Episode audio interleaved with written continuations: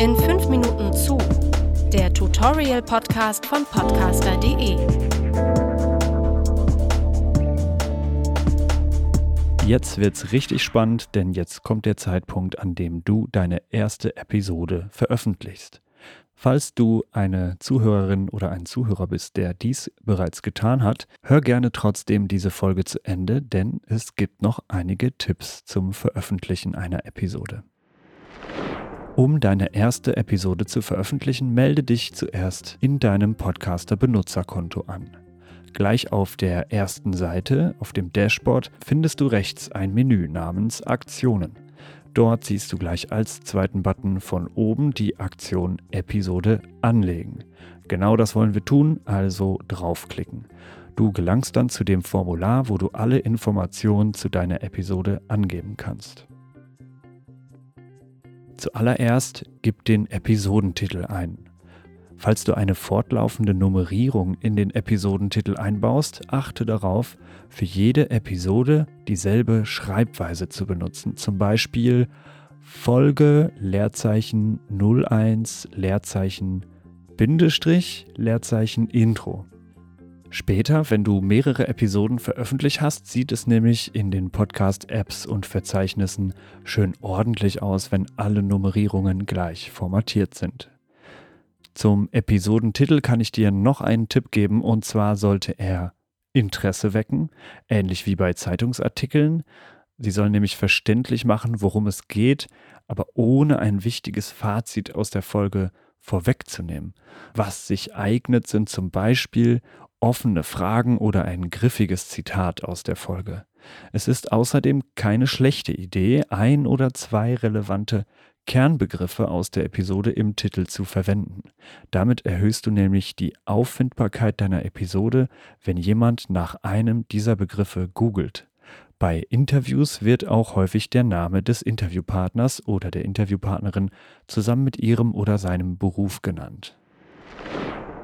Das zweite wichtige Feld, das es auszufüllen gilt, ist die Episodenbeschreibung, oft auch Show Notes genannt.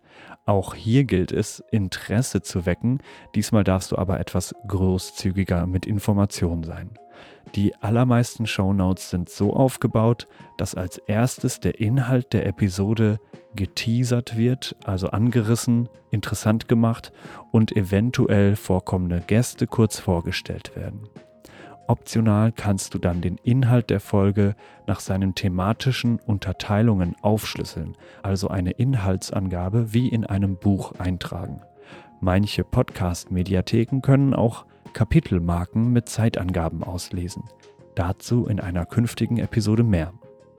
Als nächstes folgen meistens weiterführende Links und Verweise auf Quellen, Personen oder andere Bezugspunkte, die in der Episode erwähnt wurden. Den Schlussteil der Shownotes bilden meistens Social-Media-Links zum Podcast selbst, zu seinen ProduzentInnen, ModeratorInnen und den Gästen der Episode sowie eventuell Links zu den Produkten von Werbepartnern, wenn es welche gibt. Außerdem können Links zu Spenden oder Crowdfunding-Projekten dort aufgeführt werden, wobei es sich bei diesen durchaus lohnt, sie weiter oben in der Episodenbeschreibung aufzuführen. Du kannst die Show Notes mit den gängigen Textformatierungen dank HTML gestalten, das heißt Kursiv und Fettschrift nutzen, Listen und Aufzählungen anlegen und Wörter mit einem Link versehen. Gib im Feld Autor die Namen der AutorInnen der Episode ein. Das kann auch der Name der Produktionsfirma sein oder der Name des Podcasts selbst. Ein weiteres Feld, nämlich Urheber, kann hier genauere Auskunft über inhaltlich Verantwortliche der Episode geben. Dann, und das ist ja der Kern der ganzen Geschichte, wählst du unter Podcast Folge die Audiodatei zu deiner Episode aus. Entweder lädst du die Datei an Ort und Stelle hoch, um sie mit der Episode zu verknüpfen, oder falls du sie schon in deine Mediathek im Podcaster-Konto hochgeladen hast, kannst du sie hier auswählen. Nach der Auswahl der Audiodatei hast du die Möglichkeit, sie noch einmal über den Play-Knopf anzuhören, um sicherzugehen, dass sie abspielbar ist und dass es sich um die richtige Datei handelt. Du findest übrigens zu jedem Eingabefeld über den kleinen blauen Infopunkt Hilfe zum Ausfüllen. In der Rubrik iTunes kannst du noch extra Angaben für Apples Podcasts-App machen, die es bei anderen Podcast-Diensten nicht gibt, zum Beispiel die Einordnung in Staffeln. Dies sind allerdings keine Pflichtfelder. Ganz zum Schluss hast du die Option zum Veröffentlichungszeitpunkt der Folge. Du kannst sie geplant veröffentlichen und ein zukünftiges Datum und Uhrzeit auswählen oder zurückdatieren oder sofort veröffentlichen. Wenn du mit der Bearbeitung noch nicht fertig bist und später noch einige Dinge ändern oder hinzufügen möchtest, kannst du die Episode auch als Entwurf speichern. Sie landet dann in der Liste deiner Episoden im Podcaster Benutzerkonto, ist aber nicht veröffentlicht, bis du nochmal auf Bearbeiten klickst und die Episode veröffentlichst.